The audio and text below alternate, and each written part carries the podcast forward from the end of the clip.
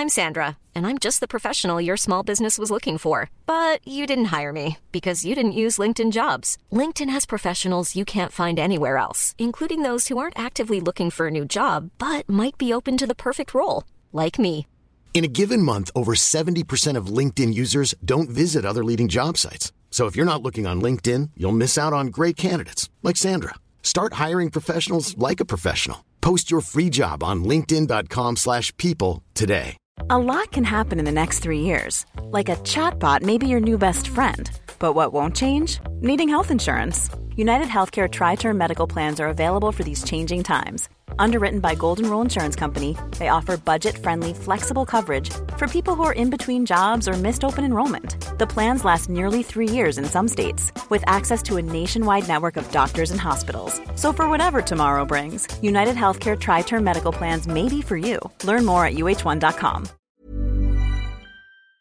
Hast du dir für dieses Jahr finanzielle Ziele gesetzt? Möchtest du vielleicht Geld sparen, um dir einen Traum erfüllen zu können? Oder hast du dir vielleicht schon lange vorgenommen, deine Ausgaben besser im Blick zu behalten? Stell dir vor, es gäbe einen einfachen Weg, wie du deine Finanzen aufräumen, unnötige Ausgaben eliminieren und deine Verträge mit nur einem Fingertipp rechtssicher kündigen kannst. Und das Ganze bequem per App, die auch noch dauerhaft kostenlos ist. Klingt utopisch? Hab ich auch zuerst gedacht, bis ich Finanzguru entdeckt habe. Die App Finanzguru ist wirklich eine großartige Möglichkeit, den Überblick über deine Finanzen zu behalten. Vielleicht kennst du Finanzguru auch schon. Die Gründerzwillinge Benjamin und Alexander Michel konnten 2018 in der Gründershow Die Höhle der Löwen Carsten Maschmeyer als Investor für sich bzw. für Finanzguru gewinnen. Mittlerweile nutzen mehr als 1,5 Millionen Menschen Finanzguru und lassen sich dabei unterstützen, ihre Finanzen zu organisieren und ihre Sparziele zu erreichen. Und es ist wirklich kinderleicht. Du lädst dir einfach die kostenlose App runter und verbindest deine Konten mit Finanzguru. Dabei ist es völlig egal, ob es sich um ein Girokonto, Kreditkarte, Depot oder Kryptobörse handelt. Um deine Daten musst du dir übrigens keine Sorgen machen. Dank eines Drei-Stufen-Sicherheitskonzeptes sind sie bestmöglich geschützt. Niemand außer dir kann deine Daten bei Finanzguru sehen. In der App werden all deine Einnahmen und Ausgaben automatisch kategorisiert und übersichtlich dargestellt. Finanzguru zeigt dir auch alle deine Verträge an. Und in der App kannst du sogar überflüssige Abschlüsse per Fingertipp rechtssicher kündigen und hast wieder ein paar Euro gespart. Und für nur 2,99 Euro monatlich kannst du mit Finanzguru dein Geldmanagement auf das nächste Level heben. Du bekommst mit Finanzguru Plus eine Fülle von leistungsstarken Funktionen, wie zum Beispiel detaillierte Budgetanalysen und personalisierte Finanztipps. So behältst du die Kontrolle über dein verfügbares Budget. Und das Allerbeste, mit meinem Code MORD3 kannst du als Neukundin oder Neukunde Finanzguru Plus drei Monate statt nur sieben Tage kostenlos testen. Einfach die App downloaden, dein Konto verknüpfen und im Reiter Mehr meinen Gutscheincode MORD3 einlösen. Warte aber nicht zu lange, denn der Code MORD3 ist nur 30 Tage lang gültig. Den Link zur App und alle wichtigen Infos habe ich dir in die Show Notes in meinen Linktree gepackt.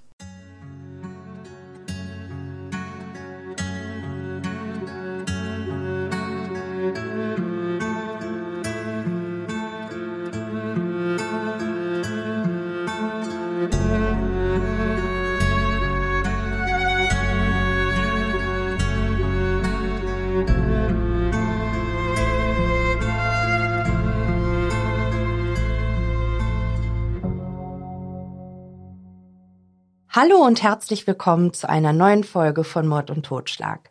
Schön, dass du wieder bei mir reinhörst. In der heutigen Folge will ich dir von dem mysteriösen Verschwinden von Susie Lamplou erzählen. Vor fast 38 Jahren schien der Erdboden die junge Frau am helllichten Tag verschluckt zu haben. Ermittler und Angehörige sind sicher, dass die damals 25-Jährige einem Verbrechen zum Opfer gefallen ist. Bevor ich mit dir in den Fall einsteige, hier nochmals eine kleine Erinnerung.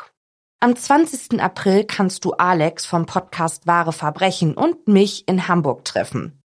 Während einer abendlichen Schiffsfahrt durch den Hamburger Hafen erzählen wir dir einen spannenden Kriminalfall. Den Link zum Ticketkauf findest du in meinem Linktree in den Show Notes. Im Mai des Jahres 1961 kommt in der Stadt Cheltenham, gelegen in der Grafschaft Gloucestershire im Südwesten Englands, ein kleines Mädchen zur Welt. Ihre Eltern, Diana und Paul Lamblou, geben ihrer Tochter den Namen Susie. Das Ehepaar hat noch zwei weitere Söhne, Richard und Jim. Die Familie führt ein unauffälliges Leben. Nachdem Susie ihren Schulabschluss in der Tasche hat, jobbt sie unter anderem auf dem Kreuzfahrtschiff Queen Mary II. Seit einem Jahr arbeitet sie nun aber schon als Immobilienmaklerin bei Sturgis Estate Agency in London. Susies Vater Paul beschreibt seine Tochter später als einen liebenswerten und positiven Menschen, der stets rücksichtsvoll mit anderen umging. Wehmütig erinnert der Mann sich an einen Dialog zwischen Susie und Mutter Diana. Die beiden Frauen standen in der Küche, als Diana ihre Tochter tadelte, weil diese regelrechten Freizeitstress hätte. Daraufhin entgegnete Susie, Komm schon, Mama, das Leben ist zum Leben da. Darum geht es. Paul sagt, dass es in gewisser Weise eine schöne Botschaft sei, an die er sich gerne zurückerinnere. Zu Susis Aufgaben in der Sturgis Estate Agency gehört es, interessierten Mietern und Käufern Häuser und Wohnungen aus dem Portfolio ihres Arbeitgebers zu zeigen und gegebenenfalls im Anschluss die erforderlichen Verträge aufzusetzen. Im Sommer des Jahres 1986 erreicht Susi ein Anruf. Am anderen Ende der Leitung meldet sich eine männliche Stimme und stellt sich als Mr. Kipper vor. Der Fremde bekundet sein Interesse an einem Haus in der Sherrills Road im Londoner Stadtteil Fulham, das seit einer Woche zum Verkauf steht.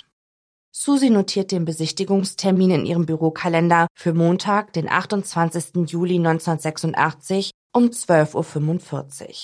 Neben die Uhrzeit schreibt die 25-jährige Mr. Kipper 37 Sherrills OS. Die Buchstaben OS stehen für Outside Property und sollen Susie daran erinnern, dass sie mit dem Interessenten ausgemacht hat, sich auf dem Grundstück vor dem Haus zu treffen und nicht im Inneren auf ihn zu warten. Der Morgen des 28. Juli 1986 beginnt für Susie ganz gewöhnlich. Die 25-Jährige lebt in einer gemütlichen Zwei-Zimmer-Mietwohnung im Londoner Stadtteil Putney. Eines der Zimmer hat sie an den gleichaltrigen Nick Bryant untervermietet. Der Werbefachmann ist schon längst aus dem Haus, als Susi sich gegen 8.40 Uhr mit ihrem Firmenwagen, einen weißen Ford Fiesta, ebenfalls auf den Weg zur Arbeit macht. Nach nur zehn Minuten kommt die zierliche Frau mit den schulterlangen blonden Haaren bei der Sturgis Estate Agency in der Fulham Road an. Gegen 12.40 Uhr verlässt Susi das Maklerbüro wieder und steigt in ihren Firmenwagen. Bei sich hat die junge Frau ihren Haus- und Autoschlüssel, ihren Geldbeutel mit insgesamt 15 Pfund und ihren Kreditkarten sowie einer Zusammenfassung der Objektbeschreibung nebst der Schlüssel mit einem gelben Schildchen für das Gebäude, das sie gleich mit ihrem Kunden besichtigen will. Ihre Handtasche lässt die 25-Jährige jedoch im Büro zurück. Wie gewöhnlich sagt sie ihren Kollegen nicht Bescheid, wenn sie einen Auswärtstermin hat oder wann sie plant, zurück im Büro zu sein. Susie startet den Motor und lenkt ihren Wagen Richtung Sherrolds Road Nummer 37. Was genau passiert, nachdem Susie die Sturgis Estate Agency verlässt, ist nicht klar. Unstrittig ist, dass Susie zunächst zur Sherrills Road fährt. Es gibt allerdings drei Straßen in London, die in diesem Fall eine Rolle spielen. In der Sherrills Road sehen Susie Lamplou insgesamt drei Zeugen.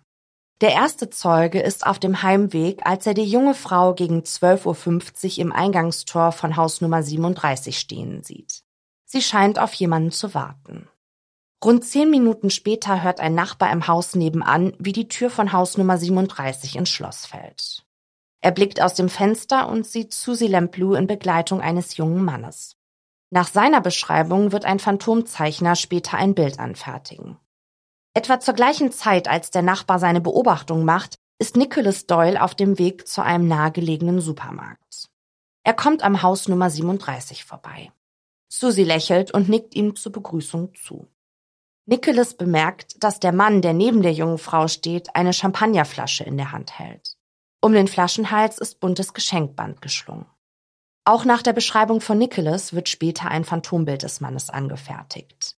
Die Zeichnung ähnelt der, die mit Hilfe der Aussage des Nachbarn entstanden ist. Den Beschreibungen der Augenzeugen nach zu urteilen, handelt es sich um Susie Lamplou, die sie an jenem Tag sahen. Ihr männlicher Begleiter war demnach höchstwahrscheinlich Mr. Kipper. Übereinstimmend beschreiben die Zeugen Mr. Kipper als einen weißen Mann zwischen 25 und 30 Jahren mit dunklem Teint und nach hinten gekämmtem dunklem Haar. Seine Nase erschien ein wenig krumm, so als sei sie schon einmal gebrochen gewesen. Der Mann war in einem eleganten anthrazitfarbenen Anzug gekleidet. Niemand sieht Susys weißen Ford Fiesta in der Sherrolls Road. Dafür gibt es aber Zeugen, denen der Firmenwagen der jungen Frau in der rund 1,6 Kilometer entfernten Stevenage Road auffällt. Der Weg von der Sturgis Estate Agency bis zur Stevenage Road dauert mit dem Auto fünf Minuten. Ziemlich genau fünf Minuten nachdem Susie ihr Büro verlassen hat, tritt Wendy Jones aus ihrem Haus in der Stevenage Road, um zum Einkaufen zu gehen. Es ist 12.45 Uhr, als Wendy den weißen Ford Fiesta bemerkt, der direkt gegenüber ihrem Haus auf der anderen Straßenseite parkt. Gegen 14 Uhr sieht ein Taxifahrer, der ebenfalls in der Straße wohnt, Susis Firmenwagen. Vielleicht können die Zeugen sich so gut an das Fahrzeug erinnern, weil es so abgestellt worden war, dass das Heck einen Teil der Garage eines Anwohners zuparkte.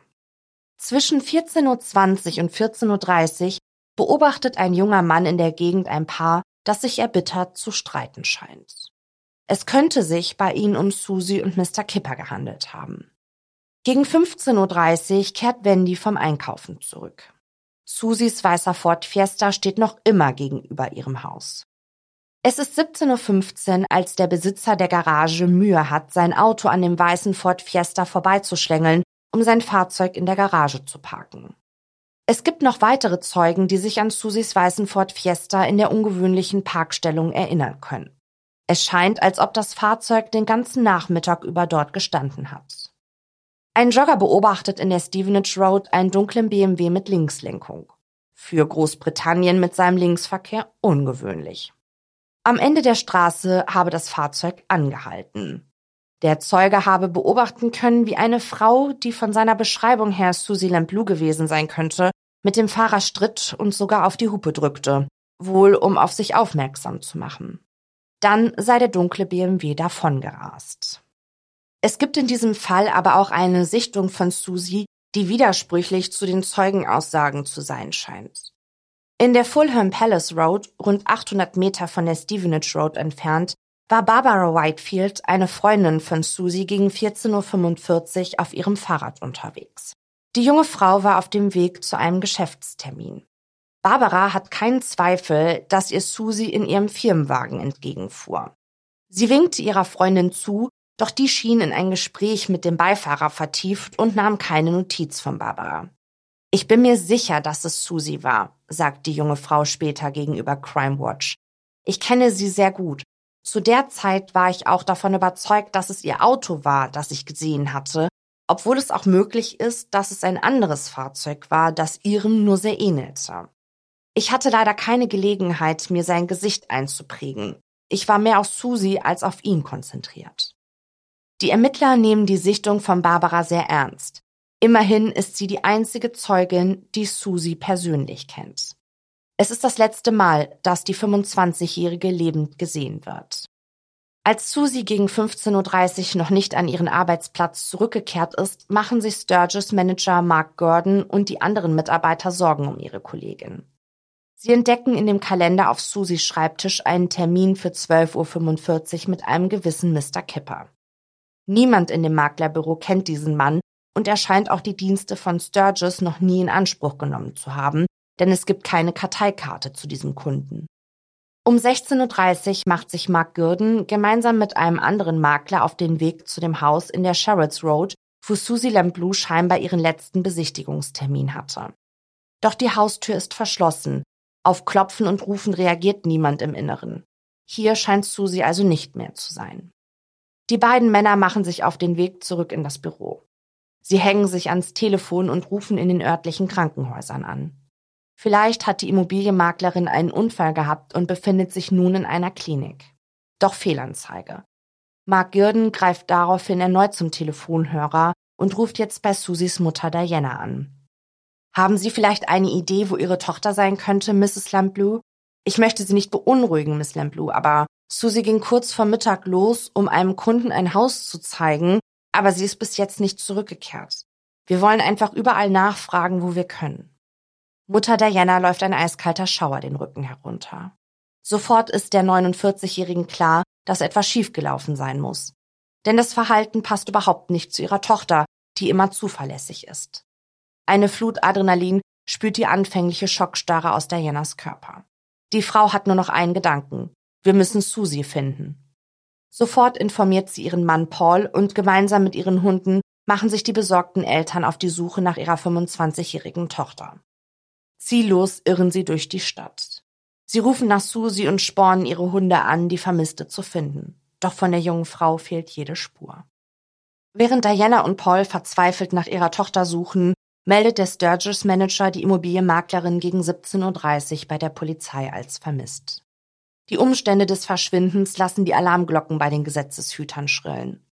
Als es gegen 21 Uhr noch immer kein Lebenszeichen von Susie gibt, schwärmen erste Beamte aus, um in den Straßen der Stadt nach der Vermissten zu suchen.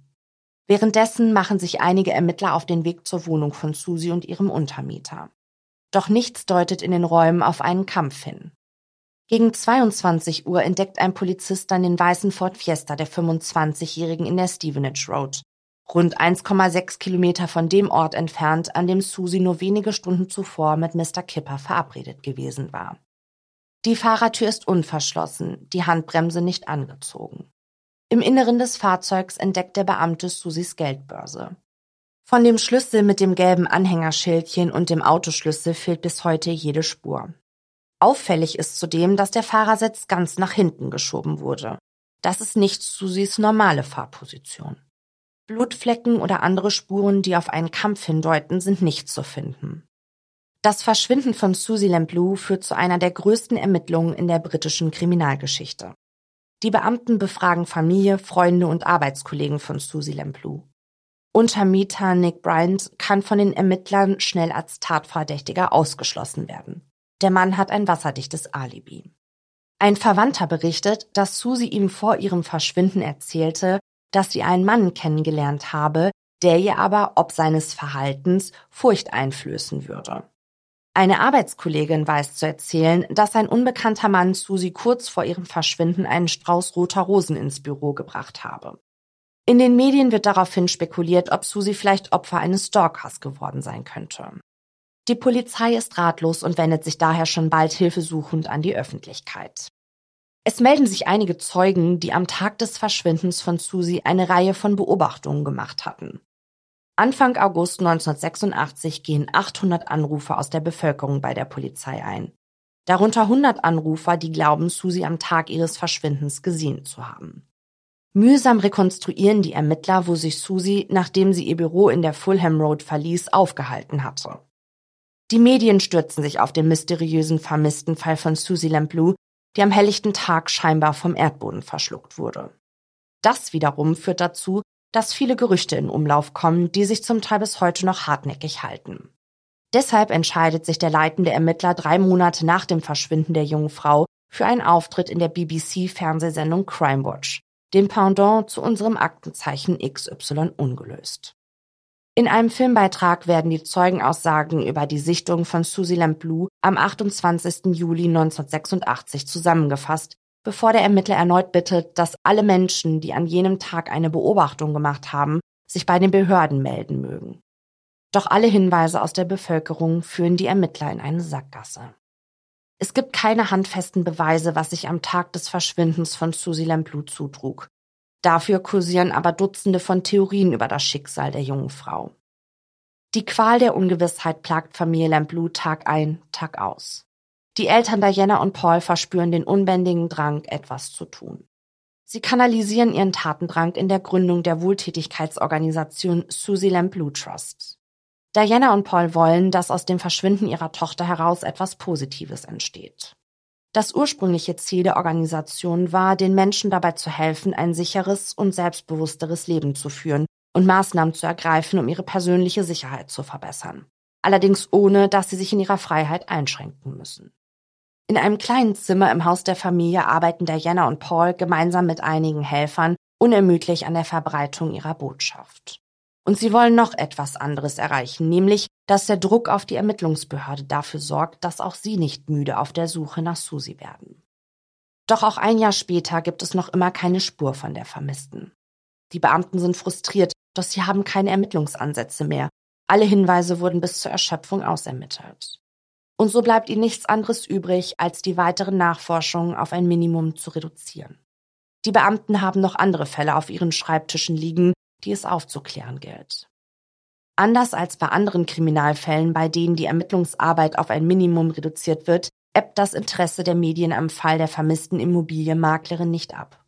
Grund dafür sind wohl auch ihre Eltern Diana und Paul Lemplou, die mit ihrer Arbeit durch die Wohltätigkeitsorganisation die Erinnerung an ihre Tochter in den Köpfen der Menschen wachhält.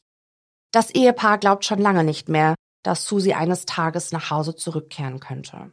Sie glauben, dass die 25-Jährige durch die Hände eines Mörders aus dem Leben gerissen wurde. So seltsam es klingt, die Lamplus finden so etwas wie Trost in ihrer Annahme. Ihre Tochter wäre niemals einfach so, ohne ein Wort zu sagen, von der Bildfläche verschwunden. Wenn sie also nicht tot ist, bleibt nur die Möglichkeit, dass sie irgendwo festgehalten wird. Und der Gedanke ist für die Lamplus, die sich der ausgeprägten Platzangst ihrer Tochter bewusst sind, ein noch viel schlimmeres Horrorszenario. In den kommenden Jahren melden sich keine Zeugen mehr, die Susie nach dem 28. Juli 1986 gesehen haben. Diana und Paul treffen daher, zwölf Jahre nach dem Verschwinden ihrer Tochter, schweren Herzens eine Entscheidung. Sie lassen Susie für tot erklären.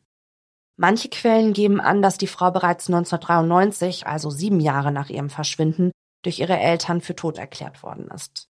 So oder so hatten die Beamten zuvor noch nach einer vermissten Frau gesucht verwandeln sich ihre Recherchen nun offiziell in eine Mordermittlung. 14 Jahre nachdem die damals 25-jährige Susie spurlos verschwand, unternehmen die Ermittler einen erneuten Angriff, um den Cold Case endlich zu lösen. Ein schwieriges Unterfangen, denn stichhaltige Beweise fehlen noch immer. Doch es dauert nicht lange, bis die Ermittler so etwas wie einen kleinen Durchbruch in dem Fall schaffen. Nachdem erneut eine Reihe von möglichen Tätern ausgeschlossen werden konnten, widmen sich die Beamten einem Mann, der bereits ein Jahr nach dem Verschwinden von Susie in das Visier der Ermittler geraten war. Sein Name ist John Cannon. Schon damals glaubten die Beamten eine Ähnlichkeit zwischen ihm und den Phantombildern zu erkennen, die nach Aussagen zweier Zeugen angefertigt worden waren. 1986 war Cannon bereits ein verurteilter Vergewaltiger gewesen. Im Laufe der folgenden Jahre gingen aber noch eine Reihe weitere, schwerwiegende Verbrechen auf sein Konto. Warum die Ermittler diese heiße Spur damals nicht entschiedener verfolgten, ist unklar. Nur kurze Zeit vor dem Verschwinden der jungen Frau war der Straftäter aus der Haftanstalt entlassen worden und verdiente sich seinen Lebensunterhalt als Pförtner. Nun richten die Ermittler ihr Augenmerk nochmals auf den Verbrecher. Aber wer ist dieser Mann? John David Guskenen kam am 20. Februar 1954 in der Stadt Sutton Coldfield, rund 190 Kilometer von London entfernt, zur Welt. Seine Familie zählte zur Mittelschicht. Der Vater war ein Leutnant in der Royal Air Force während des Zweiten Weltkrieges gewesen. Nach dem Krieg arbeitete er als Berufsingenieur, die Mutter war Hausfrau. Das Verhältnis von Cannon zu seinem Vater soll schwierig gewesen sein. Im Alter von vier Jahren schickten ihn seine Eltern auf eine Privatschule für Jungen. Hier soll es im weiteren Verlauf zum sexuellen Missbrauch an Cannon durch einen Lehrer gekommen sein. Die Übergriffe an dem wehrlosen Kind sollen sich über Monate erstreckt haben. Die Folgen des Missbrauches sollen sich nachhaltig auf Cannons Entwicklung ausgewirkt haben, der sich für den Missbrauch schämte. Schon bald entwickelte er eine tiefgehende Angst vor der Schule. Sobald er das Schulgebäude betrat, wurde das Kind so nervös, dass es anfing zu stottern. Cannon war neun Jahre alt, als seine Eltern ihren Sohn von der Schule nahmen und ihn wegen seiner Verhaltensauffälligkeiten einem Arzt vorstellten. Cannon selbst behauptete später, dass der sexuelle Missbrauch ihn mit Gefühlen wie Demütigung und Scham kämpfen ließ, was wiederum dazu führte, dass er zu Wutausbrüchen neigte. Im Alter von 17 Jahren war der Jugendliche für drei Monate bei der Handelsmarine, bis er dann als Autoverkäufer zu arbeiten begann. Zu diesem Zeitpunkt ging bereits eine Bewährungsstrafe auf das Konto des Jugendlichen. Drei Jahre zuvor hatte er eine Frau in einer Telefonzelle angegriffen und unsittlich berührt. Ebenfalls mit 17 Jahren verlobte Cannon sich mit einem Mädchen namens June Bell. 1978, sieben Jahre nach ihrer Verlobung, heirateten Cannon und June. Cannon war zu diesem Zeitpunkt 24 Jahre alt. Später wird er behaupten, dass er zu der Heirat gedrängt worden sei. Seine Ehefrau brachte kurze Zeit später eine kleine Tochter zur Welt. Cannon sagt über das Kind, dass er dieses nie haben wollte. 1980 war Cannon schwer alkoholkrank und verbrachte den Großteil seiner Freizeit in Bars und Nachtclubs, nur um nach der Arbeit nicht zu seiner kleinen Familie nach Hause zu müssen. Wenn der Mann dann doch mal zu Hause auftauchte, kam es zum Streit mit June, die das Verhalten ihres Mannes kaum noch ertragen konnte. Während die Ehe der Cannons immer weiter den Bach herunterging, trieb ein Vergewaltiger in der Nachbarschaft sein Unwesen. Der Täter vergewaltigte seine Opfer in Häusern, die von Immobilienmaklern zum Verkauf angeboten wurden. Die Presse taufte den Unbekannten daraufhin den House for Sale Rapist. 20 Frauen fielen dem Täter zum Opfer. Die Vergewaltigungsserie endete abrupt, als die Ehe von Cannon Anfang der 1980er Jahre ein jähes Ende fand und er eine Beziehung mit Sharon Major einging. Die Polizei vermutete, dass Cannon der House for Sale Rapist war, doch bis heute wurde niemand für die Vergewaltigungen vor Gericht gestellt. Im weiteren Verlauf entdeckten die Beamten Parallelen mit Cannons späteren Verbrechen und eben auch Ähnlichkeiten mit dem Verschwinden von Susie Lamplou. Vor allem eine Tatsache ließ die Ermittler aufhorchen. Nur wenige Tage bevor die Immobilienmaklerin 1986 spurlos verschwand, tauchte Cannon uneingeladen in einem zum Verkauf stehenden Haus in der Sherrills Road auf. Er glaubte, die junge Bewohnerin sei allein zu Haus. Er soll sich sehr seltsam verhalten haben. Als der Ehemann der Frau auftauchte, habe Cannon dann aber das Weite gesucht. Die Beziehung von Cannon und Sharon Major stand unter keinem guten Stern. Sharon hatte vor, Cannon zu verlassen, woraufhin dieser beschloss, die junge Frau zu töten. In der Silvesternacht des Jahres 1980 tauchte er mit einer Flasche Wein bei Sharon auf, die ihn in ihre Wohnung ließ. Nichts ahnend, dass der 26-Jährige eine Pistole bei sich trug. Er überwältigte und vergewaltigte Sharon, während er ihr sagte, dass er sie umbringen werde. Der jungen Frau gelang es, sich aus den Fängen ihres Peinigers zu befreien. Mit einem Krankenwagen wurde Sharon in eine Klinik gebracht. Nur acht Wochen später, es war der Februar des Jahres 1981, überfiel Cannon eine Tankstelle und bedrohte die beiden Verkäuferinnen mit einem Messer. Nur kurze Zeit später überfiel Cannon einen Laden für Häkelbedarf, der von Jean Bradford geführt wurde.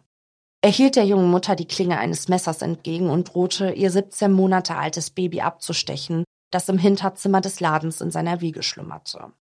Während des Überfalls kam nichts ahnend Jeans Mutter in das Geschäft. Auch sie wurde von Ken überwältigt. Der Täter fesselte die Frau, die nun mit ansehen musste, wie ihre Tochter von dem Mann vergewaltigt wurde. Im Juni 1981 wurde Cannon für den Überfall und der brutalen Vergewaltigung von Jean Bradford derer er sich schuldig bekannte, zu fünf Jahren Haft verurteilt. Zusätzlich erhielt er wegen zweier Raubüberfälle drei weitere Jahre hinter Gittern. Von seiner insgesamt achtjährigen Haftstrafe musste Cannon schlussendlich fünf Jahre absetzen. Bei einem seiner Freigänge im Oktober 1986 soll Cannon eine Frau mit einem Messer bedroht haben, bevor er sie vergewaltigte. Die gerichtsmedizinischen Beweise reichten jedoch nicht aus, um den bereits verurteilten Vergewaltiger wegen dieser Tat anzuklagen. Im September 1987 nach seiner Haftentlassung versuchte Cannon sich mit 68 Paracetamol-Tabletten das Leben zu nehmen, doch sein Selbstmordversuch scheiterte. Ebenfalls im September 1987 bewarb sich Cannon unter dem falschen Namen John Patterson bei einer Datingagentur. Von dem mittlerweile 33-Jährigen wurde, wie von jedem Bewerber, ein Video aufgezeichnet, in dem sich die Kandidaten ihren potenziellen Partnerinnen vorstellten. Über das Video, das später auch auf YouTube hochgeladen wurde, gibt es unterschiedliche Geschichten. In dem Bericht eines Nachrichtensenders heißt es, dass Cannons Video auf große Resonanz gestoßen sei. Andere Quellen hingegen behaupten, dass das Video potenziellen Datingpartnerinnen gar nicht erst gezeigt wurde, weil es Bedenken wegen Cannons seltsamen Verhaltens gegeben habe. Im Oktober 1987 versuchte Cannon, die 30-jährige Geschäftsfrau Julia Holman gegen 18.50 Uhr mit vorgehaltener Waffe aus einem Parkhaus zu entführen. Die junge Frau konnte den Angreifer jedoch erfolgreich in die Flucht schlagen und entkam so einem grausamen Schicksal. Später identifizierte sie Cannon als den Täter. Die 29-jährige Shirley Banks hatte erst vor kurzem geheiratet und lebte gemeinsam mit ihrem Ehemann in Clifton. Am 8. Oktober 1987 machte die Frau, die in einer Kleiderfabrik arbeitete, einen Einkaufsbummel. Gegen 19.40 Uhr wurde sie unbemerkt von anderen Menschen entführt. Als sie nicht nach Hause zurückkehrte, machte sich ihr Ehemann auf die Suche nach seiner Frau. Zunächst klapperte er alle Bars der Umgebung ab, da Shirley ihm sagte, dass sie sich auf einen Drink mit Freundinnen verabredet hatte. Doch seine Suche blieb erfolglos. Nach einer schlaflosen Nacht rief er am Arbeitsplatz seiner Frau an. Dort teilte man ihm mit, dass Shirley sich nur 15 Minuten zuvor wegen einer Magenverstimmung krank gemeldet habe. Als sie auch in den kommenden Stunden nicht in der gemeinsamen Wohnung auftauchte, meldete ihr Ehemann die 29-Jährige als vermisst. Später vermutete die Polizei, dass Cannon die junge Frau über Nacht in seiner Wohnung gefangen hielt und sie am Morgen zwang, sich bei ihrem Arbeitgeber krank zu melden. Am 29. Oktober 1987 wurde Cannon verhaftet. Allerdings nicht wegen des Verschwindens von Shirley Banks, sondern weil er eine Verkäuferin in einem Bekleidungsgeschäft mit einem Messer bedroht hatte. Zwei Passanten hatten den Angreifer verfolgt und die Polizei verständigt. In dem dunklen BMW von Cannon mit dem Lenkrad auf der linken Seite entdeckten die Beamten im Handschuhfach eine Steuerplakette von Shirleys Auto. Ihren orangefarbenen Mini fanden die Polizisten nun mit blauer Lackierung in einer abgeschlossenen Garage in Cannons Wohnblock. An dem Fahrzeug hatte Cannon ein neues Nummernschild mit der Aufschrift SLP 386S angebracht. Später vermuten Ermittler, dass SLP für Susie Lamplou und 86 für 1986 stehen könnte, dem Jahr, in dem die junge Frau verschwand. Am 23. Dezember 1987 wurde Cannon wegen Entführung und Mordes an Shirley Banks angeklagt. Die Leiche der vermissten Frau hingegen wurde erst am 3. April 1988, sechs Monate nach ihrem Verschwinden, entdeckt. Der Mörder hatte Shirley in einem Gebiet verscharrt, das Dead Woman's Ditch genannt wurde. Der Rechtsmediziner stellte fest, dass die junge Frau infolge wiederholter Schläge mit einem Stein gegen ihren Kopf starb. Der Prozess gegen Cannon startete im April 1989.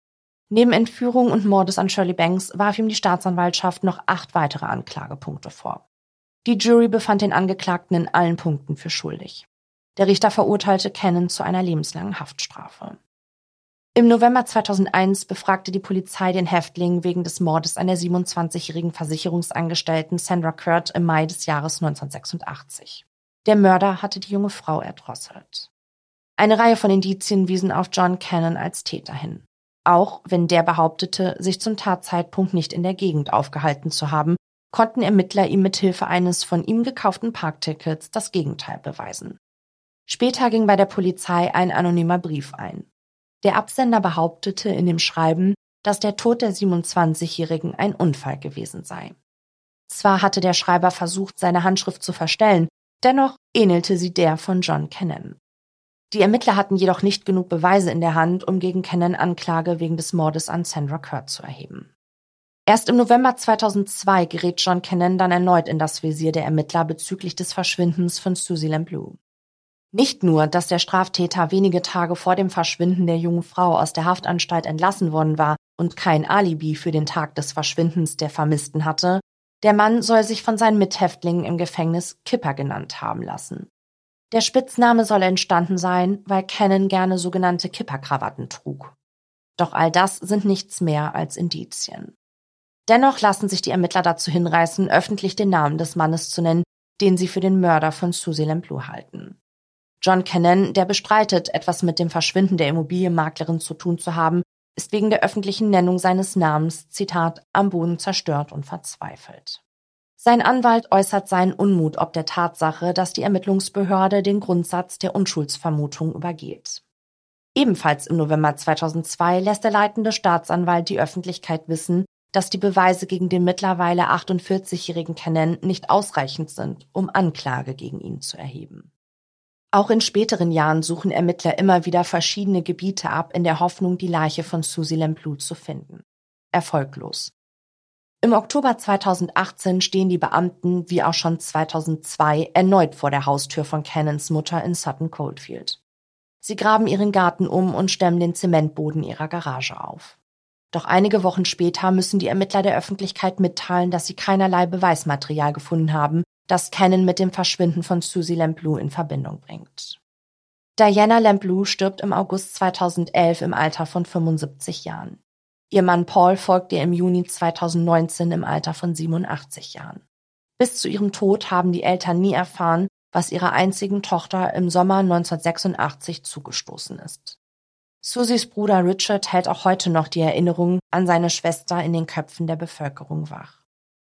35 Jahre nachdem Susie Lamplou spurlos verschwunden ist, gibt es erneut Schlagzeilen in dem Fall.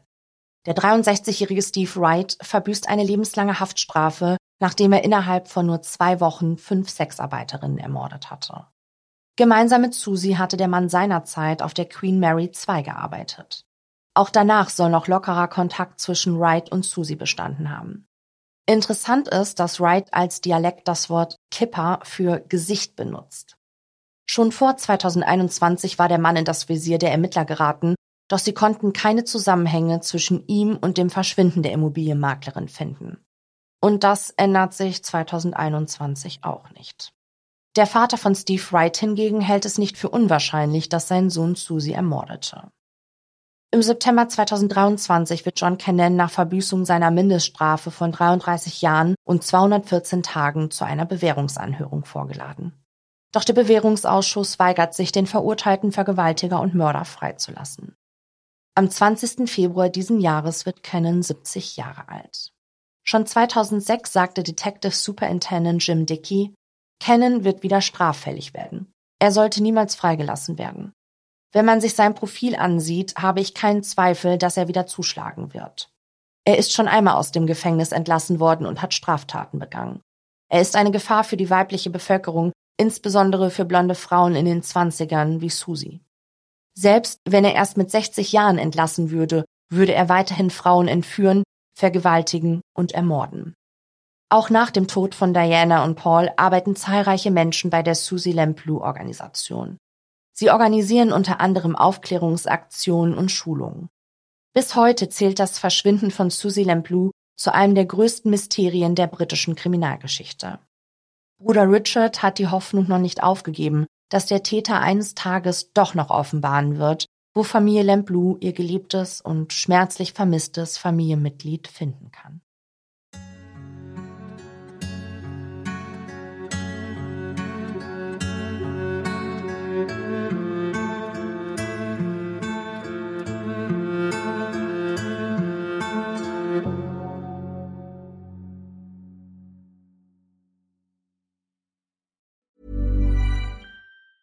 Hey, it's Danny Pellegrino from Everything Iconic. Ready to upgrade your style game without blowing your budget? Check out Quince. They've got all the good stuff shirts and polos, activewear, and fine leather goods, all at 50 to 80% less than other high end brands. And the best part? They're all about safe, ethical, and responsible manufacturing. Get that luxury vibe without the luxury price tag. Hit up quince.com slash upgrade for free shipping and 365 day returns on your next order. That's quince.com slash upgrade.